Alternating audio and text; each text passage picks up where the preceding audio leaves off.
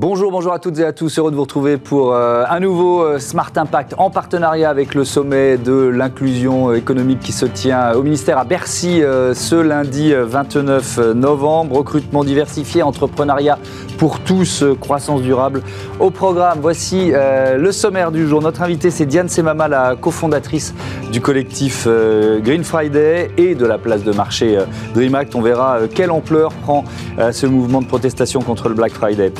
Débat, il est lié à la semaine européenne de réduction des déchets. Comment transformer le plastique en nouvelles ressources? Quel levier faut-il actionner pour booster la filière? Réponse tout à l'heure. Et puis, euh, c'est dans Smart Ideas que nous parlerons euh, inclusion aujourd'hui avec le DRH de euh, Kiriba. Mais d'ailleurs, mais d'abord, pardon, cette question, le Black Friday est-il vraiment une bonne affaire?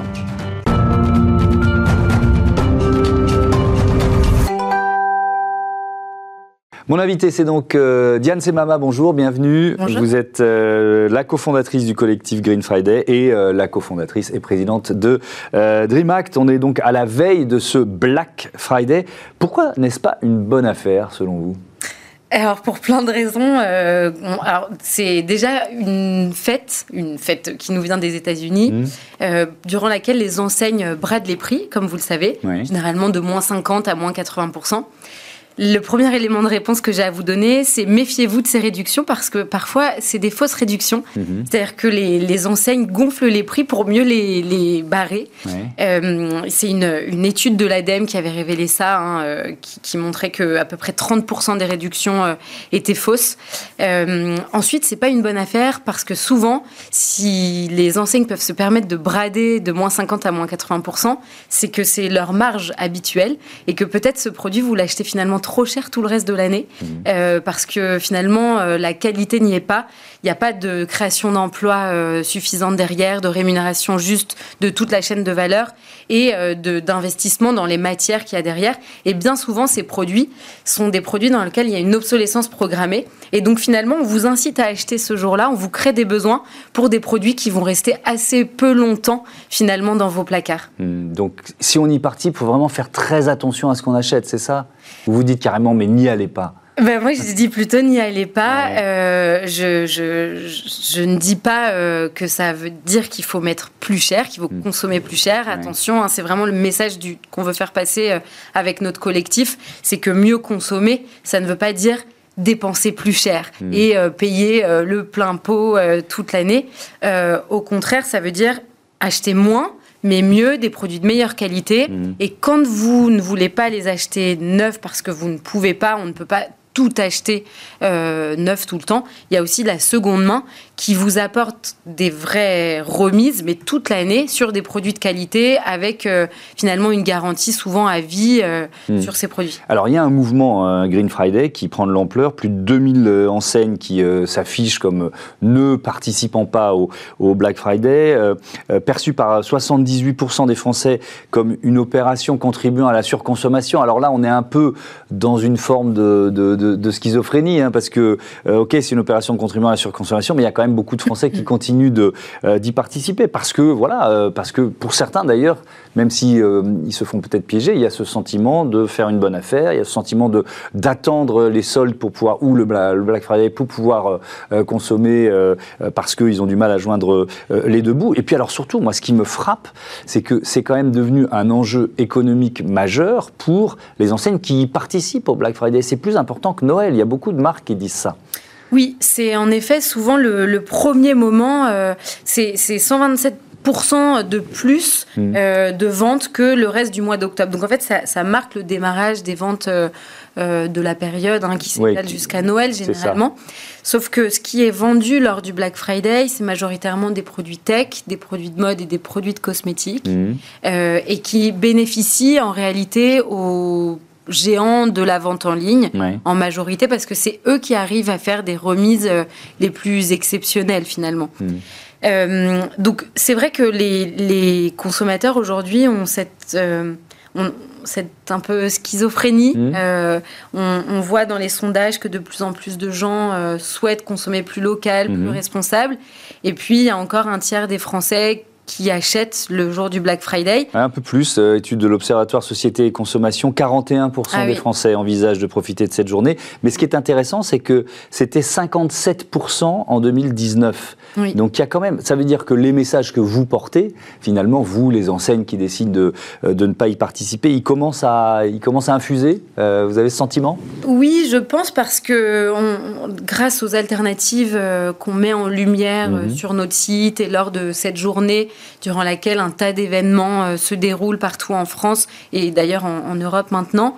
Je pense que c'est un événement durant lequel on, se rend compte qu'il y a des moyens de consommer euh, qui, participent à la création d'emplois locaux, qui participent à préserver les ressources de notre planète, mhm. et que tout ça, ça ne veut pas dire dépenser plus. Ça veut juste dire finalement mieux acheter des produits, par exemple, qu'on va offrir durant les fêtes de fin d'année, mais qui font du sens. On va offrir un, message et pas simplement un produit mm. euh, qui va être retourné euh, dans la plupart du temps à, l'expéditeur. Et, voilà, et on se rend compte que le, la, meilleure, le meilleur moyen pour euh, sauvegarder son pouvoir d'achat, c'est justement d'acheter ces produits de qualité qui ne coûtent pas forcément plus cher finalement. D'ailleurs, à l'occasion de ce, Green Friday, demain, vous, vous, organisez une parodie du, jeu le, Juste Prix. Mais alors, ça, ça, va vraiment ressembler à un jeu télé? Comment ça va se passer? Bah, on, va, essayer. Euh, en, effet, en, live euh, vendredi sur le, compte Instagram de, de DreamAct, c'est ça notre événement. Parce que nous, notre audience est un peu partout en France. Ça va être une parodie du juste prix où l'idée, c'est justement de, de montrer, de comparer des produits qui ont été voilà, bien fabriqués par des jeunes marques qui ont vraiment à cœur euh, de, résoudre des problèmes environnementaux et sociaux. Et on va mettre en, balance ces produits-là et euh, leur euh, équivalent de, la, de la mode, de ce qu'on appelle la, fast fashion, quoi, mhm. pour montrer que finalement, c'est pas plus cher. Et d'ailleurs, vous allez même être surpris, c'est souvent bien moins cher parce qu'en fait, il n'y a pas le, le, marketing derrière et, les mêmes taux de marge pratiquer. Hmm. Euh, Dream Act, on va, il nous reste trois minutes, on va parler de Dream Act dans, dans, cette émission euh, que vous avez donc euh, fondée. Euh, c'est une marketplace, une place de marché qui propose uniquement des produits éco-responsables. C'est une forme d'engagement de la part des marques aussi. Combien il y a de marques qui sont engagées avec vous aujourd'hui? Et puis peut-être plus important, comment vous les sélectionnez? Alors aujourd'hui, donc Dream Act a quand même six ans. On s'est créé à une époque où peu de, on ne parlait pas beaucoup de consommation mmh. responsable. L'idée c'était vraiment de mettre en avant, c'est vraiment de mettre en avant ces hum, artisans, ces acteurs de l'économie sociale et solidaire qui fabriquent des produits euh, soit en insertion professionnelle, soit avec des matériaux euh, euh, qu'on appelle upcyclés, donc en récupérant mmh. des matières et en leur donnant une seconde vie. Aujourd'hui, il y a un peu plus de 950 marques sur différentes thématiques, hein, la mode, les cosmétiques, les jeux pour enfants, et on les sélectionne via un processus assez, assez sélectif. Hein. Il, y a, il y a trois comités qui statuent sur l'entrée mmh. ou non, et la marque doit nous décrire ses matières premières, son processus de fabrication, nous fournir ses logos, ses impacts, euh, euh, ses labels, pardon. Et, euh, Oui, alors justement, la, question des labels, vous allez au-delà des labels, parce qu'il y en a tellement qu'on on finit par s'y perdre un peu.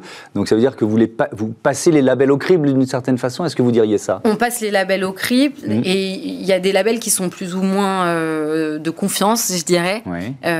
voilà, et, notre métier, c'est aussi d'aller au-delà de ces labels, parce que parfois, pour une jeune marque, l'investissement de se faire labelliser quand on a euh, voilà deux produits et finalement trois ingrédients dedans. Mm. C'est assez coûteux. Donc nous, notre rôle aussi, c'est de, s'emparer de cette sélection. Euh, euh, cette méthodologie de sélection. Hmm. Euh, vous vous engagez aussi contre le greenwashing. Euh, alors là, c'est un travail presque de, je sais pas, d'enquête journalistique ou avec des associations. Comment vous faites? Oui, attention, je vais, prendre votre place. Bah, en effet, c'est un, un, vrai travail d'investigation. On a une équipe de quatre personnes maintenant chez nous qui est vraiment dédiée à cette investigation, euh, ces enquêtes sur ces nouvelles matières, ces nouvelles pratiques euh, qui, euh, qui sont souvent voilà beaucoup de greenwashing en fait. Euh, et, nous, notre métier, c'est de décrypter, de vulgariser euh, via des articles euh, qu'on publie sur notre blog, qui est plus qu'un blog, hein, qui est quasi un, média, mhm. et via l'organisation d'événements, les vrais du faux de la conso, qu'on organise chaque mois et qui, qui, fera, qui, sera en podcast dès janvier prochain. Mhm. Allez, il nous reste une minute. Je voudrais qu'on se projette vers les Jeux Olympiques Paris 2024. Dans la catégorie goodies éco-responsables, vous allez vous visez une médaille, c'est ça? Oui, alors nous, on, refuse même d'employer le mot goodies. D'accord, ok. Qui pour nous. Euh, moi, je l'emploie parce qu'on sait de quoi on parle tout de suite. Vous avez complètement raison, mais c'est vrai que le, notre métier, c'est de remplacer justement ces goodies, mm. bien souvent inutiles, made in China, euh, venus d'Asie, par des produits, euh, certes personnalisés, avec le logo de nos clients professionnels, dont les, Jeux Olympiques, mm. mais qui sont des produits qui sont fabriqués en insertion professionnelle dans la région de notre client mm. et dans des matériaux upcyclés ou recyclés. Eh ben voilà, merci beaucoup, merci euh, Diane Semama euh, euh, d'avoir participé à, cette émission. Bon vent à Dream Act et bon Green Friday. Voilà, on passe à notre débat, la réduction des déchets plastiques au programme. Retrouvez le débat de Smart Impact avec Veolia.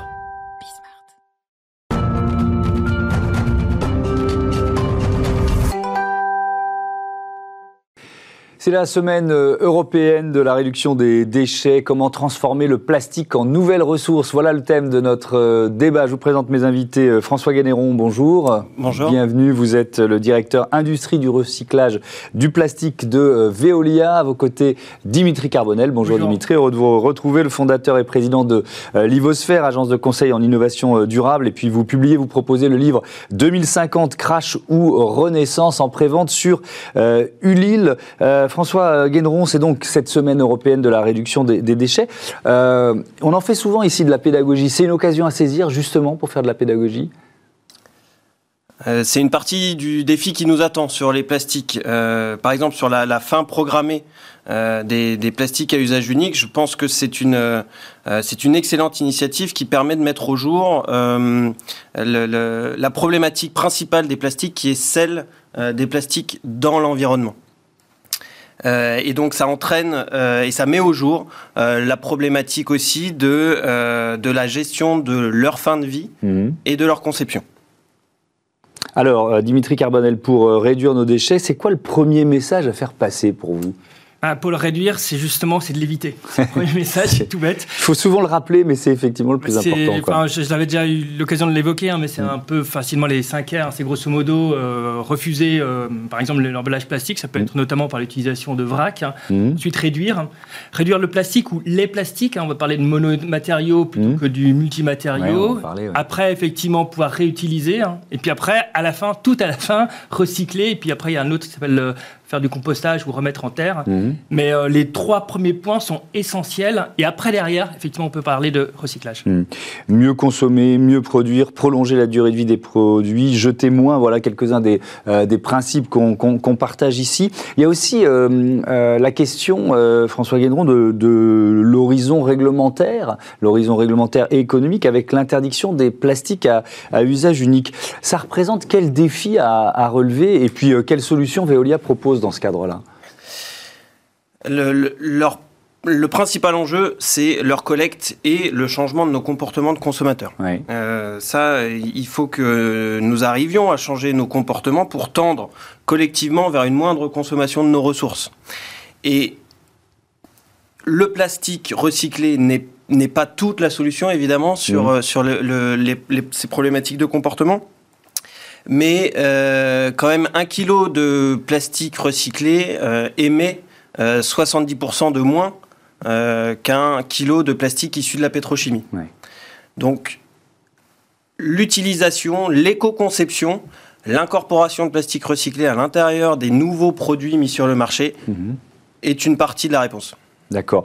Euh, on est à 28% du plastique euh, recyclé euh, en France. Il y a un engagement, Dimitri, de tendre vers les 100% en, 2025. 2025, c'est demain. Hein. Mm. on, on, y est. alors là, on a, on a parlé des principes mm. à l'instant, mais c'est quoi les leviers qu'il faut activer pour atteindre cet objectif? Mais Il y a une chose qui est très intéressante, parce que lorsqu'on regarde les chiffres, mm. de mémoire, c'est 58% qui est recyclé lorsque ça provient de bouteilles ou de flacons, 7% d'autres d'autres types de plastique. Mm. Donc ça veut dire que bon, euh, ce qu'on appelle un peu des low hanging fruits en anglais, mais c'est grosso modo c'est les fruits qui sont juste à portée de main, mm. c'est euh, justement s'attaquer à tous les produits qui sont euh, les autres plastiques. L'exemple typique c'est le yaourt. Aujourd'hui, bah, il y a plein de matériaux qui sont à l'intérieur. Si effectivement on concevait des pots de yaourt, et il y a plein d'autres choses, hein, les films en emballage qu'on peut retirer, etc., mm. en plastique, euh, eh bien, euh, évidemment, on augmenterait beaucoup plus facilement euh, ce taux. Après, il y a effectivement la problématique de la collecte. Il y a comme un point auquel il faut faire attention,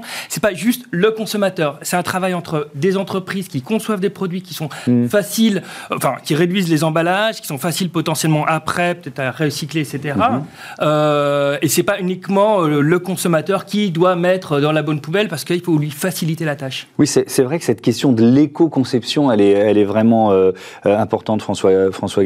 Qu'est-ce que, euh, qu'est-ce que ça vous inspire et, là aussi, quelles solutions on peut imaginer? Oui, elle est, elle est décisive, cette, cette question de l'éco-conception. produire, vous avez utilisé le mot monomatériaux. ça, c'est c'est décisif pour nous, collecteurs recycleurs. Mhm. c'est de, de pouvoir extraire du gisement des déchets facilement les plastiques. Parce que quand un plastique, euh, quand il y a plusieurs plastiques dans, un produit, ça, devient, euh, ça devient quasiment impossible, c'est ça? Voilà. Alors d'une part, on a du mal à le, détecter dans le flux de dans le flux de déchets. Mmh. Et d'autre part, euh, dans sa phase de, de, recyclage, le mélange de matières plastiques ne permet pas d'atteindre des caractéristiques suffisante pour réencycler euh, mmh. cette, cette, matière euh, secondaire. Euh, dans, dans, les, dans les phases de, de, recherche et développement qui sont, qui sont en cours sur, sur le recyclage, quelles sont les, les dernières avancées? Je sais pas, il y a la question de l'allègement du, du poids, il y a l'augmentation de la durée de vie du plastique. Sur, sur, sur quelle piste vous, vous voulez insister? On souhaite ouvrir le champ des possibles euh, sur l'utilisation de matières euh, premières secondaires, donc euh, matières, matières recyclées. Mhm. pour ça, il faut effectivement adapter la conception du produit dès la, phase de design chez les, chez les emballeurs, si on parle de l'emballage, mais mhm. s'il en va de même pour les pièces automobiles ou des choses comme ça. et, donc là, on revient à ce qu'on disait, l'éco-conception. Oui.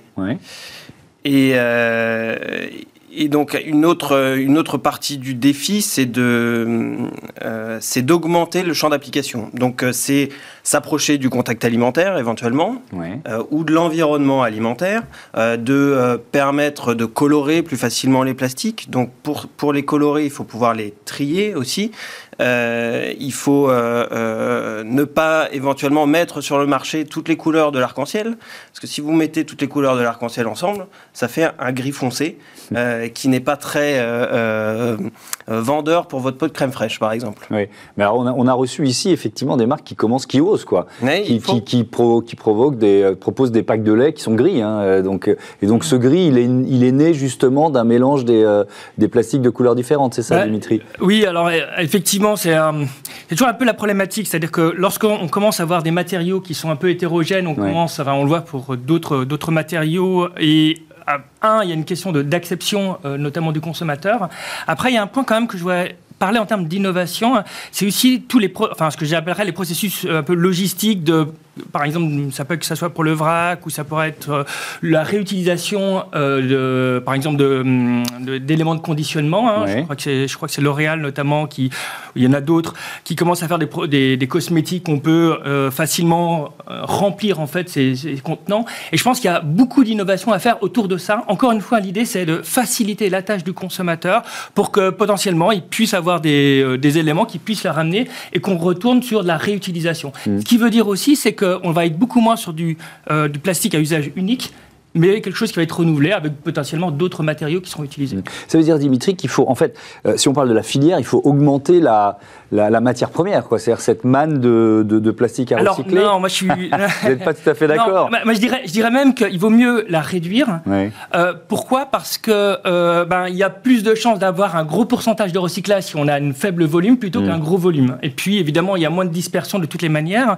Il y a un autre point quand même que je voudrais aborder, c'est que c'est au niveau industriel. C'est-à-dire que si par exemple on met des très grandes capacités de recyclage aujourd'hui. Hein. Il faut faire attention parce que le volume de recyclage, peut-être dans 5 ans ou dans 10 ans, mm. sera moindre. Et donc là, c'est peut-être plus à vous de vous peut-être de répondre, mais la question c'est comment est-ce que les entreprises de ce type-là mm. vont être capables de rentabiliser un investissement sur une capacité 100, mais qui sera utilisé à 50 demain, mm. avec potentiellement un biais, ce que je pourrais comprendre entre guillemets de la part des industriels, ils disaient bah, nous on a intérêt à ce qu'il y ait le maximum de plastique qui soit recyclé, y compris dans 5 ou 10 ans, pour rentabiliser notre investissement aujourd'hui. Effectivement, François Guénon, c'est pour ça que je, parlais de la manne de plastique, ça veut dire rendre des plastiques qui n'étaient pas recyclables, recyclables. Ça, c'est quand même un objectif, ça. On, a de la marge, c'est-à-dire que. Oui, aujourd'hui, je pense bien. on, a, on, a, beaucoup de marge euh, pour aller chercher des nouveaux plastiques qui aujourd'hui ne sont pas euh, collectés, peu recyclés. Euh, je, prends les, exemples des déchets de déchetterie. Euh, le toboggan de vos enfants que vous allez mettre à la déchetterie, il est très rare aujourd'hui qu'il y ait un système de collecte mhm. et donc de recyclage de ces, de ces biens-là. Et ça représente une manne, de, un potentiel de recyclage très fort en France. On n'est pas très bon sur cette collecte-là. Donc ça, c'est une partie de la filière qu'on peut améliorer. C'est une partie de la filière qu'on peut améliorer, qui sera améliorée, puisque mhm. on, on, met en place des systèmes qui sont des REP, les responsabilités élargies aux producteurs, mhm. et qui permettent euh, quand même d'organiser correctement euh, euh, à la fois la filière, la supply chain de, mhm. cette, de ce recyclage, mais aussi le modèle économique du recyclage. Parce que pour permettre les investissements dont, vous avez parlé, qui sont mhm. des investissements effectivement très lourds, mhm. il faut, il faut que le business model du recyclage soit, soit viable pour des industriels. Donc sans... Pardon Et à long terme. Et à long terme, exactement. Parce que c'est des investissements qui s'amortissent sur des, sur des milliers et des milliers de tonnes et, et plusieurs années. Hmm. Donc euh, il, faut qu'on puisse investir dans, dans, ces, dans ces outils coûteux. Et le, fait de remplacer le plastique par d'autres matériaux, qu'est-ce que, qu'est-ce que vous en pensez euh, l'un et l'autre, du verre, du carton? Est-ce que c'est forcément la bonne solution? Euh, La question c'est est-ce que ce matériau il est seul ou est-ce qu'il est lui-même complexe et mélangé avec d'autres? Je pense qu'effectivement, il y a, à chaque fois, il faut voir les différentes possibilité, par exemple le plastique, si on remplace le plastique par du verre mono-usage, ça n'a aucun sens, parce que en termes de poids, etc. Mm. En revanche, si par exemple on remplace du plastique par, euh, par exemple, du verre, mais qui est très souvent utilisé, pourquoi pas Concernant le carton, mais ça, je pense qu'on pourra le dire rapidement, mm. mais le carton, euh, il n'existe pas d'océan de Tetra Pak, il, existe des océans de plastique. Donc, ce que je veux dire, c'est que, et puis après, il y a d'autres problématiques au niveau du carton. Donc, ce qu'il y a, il faut toujours regarder la balance de l'impact, mm. et c'est jamais des solutions qui sont évidentes. Allez, on termine là-dessus, euh, François Guéneron, sur le, le, fait de remplacer le plastique par d'autres matériaux. Qu'est-ce que vous en pensez? On a organisé, mis en place une filière de recyclage depuis des années. Mmh il y a des choses qui fonctionnent, des choses qui sont améliorées. Euh, l'imagination humaine n'ayant pas de limite, effectivement, on peut s'amuser à mettre tous les plastiques du monde euh, ou, énormément de plastique sur le marché, mais un plastique n'est recyclable que s'il y, a une, s'il y a une filière pour organiser son recyclage. Hmm. Donc, euh, je, je, reviens sur l'éco-conception, qui est un élément décisif. Utilisons les matériaux qui sont déjà recyclés. Hmm. Il y en a suffisamment en circulation aujourd'hui pour alimenter euh, encore un moment le, la plasturgie. Ok, merci beaucoup, merci à tous les deux. On passe à euh, Smart Ideas pour illustrer euh, le sommet de l'inclusion économique. Vous savez que Bismart en est partenaire. Smart Ideas avec BNP Paribas. Découvrez des entreprises à impact positif.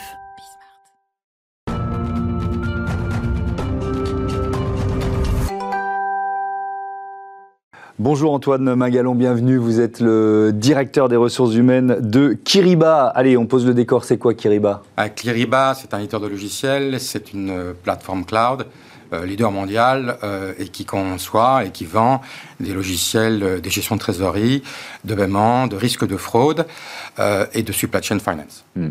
On y reviendra et on verra comment vous impliquez les, les principes d'inclusion dans, l'entreprise. Mais un mot de ce sommet de l'inclusion économique, donc ici au ministère, à Bercy, ce lundi 29 novembre. Vous en êtes partenaire, ça représente quoi? Pour une entreprise comme la vôtre euh, Ça représente euh, un point de départ, en fait. C'est, euh, comme on dit en anglais, un wake-up call. Mhm. C'est un, réveil. Je pense que la plupart des sociétés ont des programmes, des projets, des politiques. Mais je pense que là, il y a urgence. Il y a urgence euh, différents niveaux, selon qu'il s'agit de la diversité culturelle, de genre, social, mhm. selon les pays, parce que Kiriba, nous opérons dans une douzaine de pays, donc les problématiques ne sont pas les mêmes en fonction des pays. Mhm.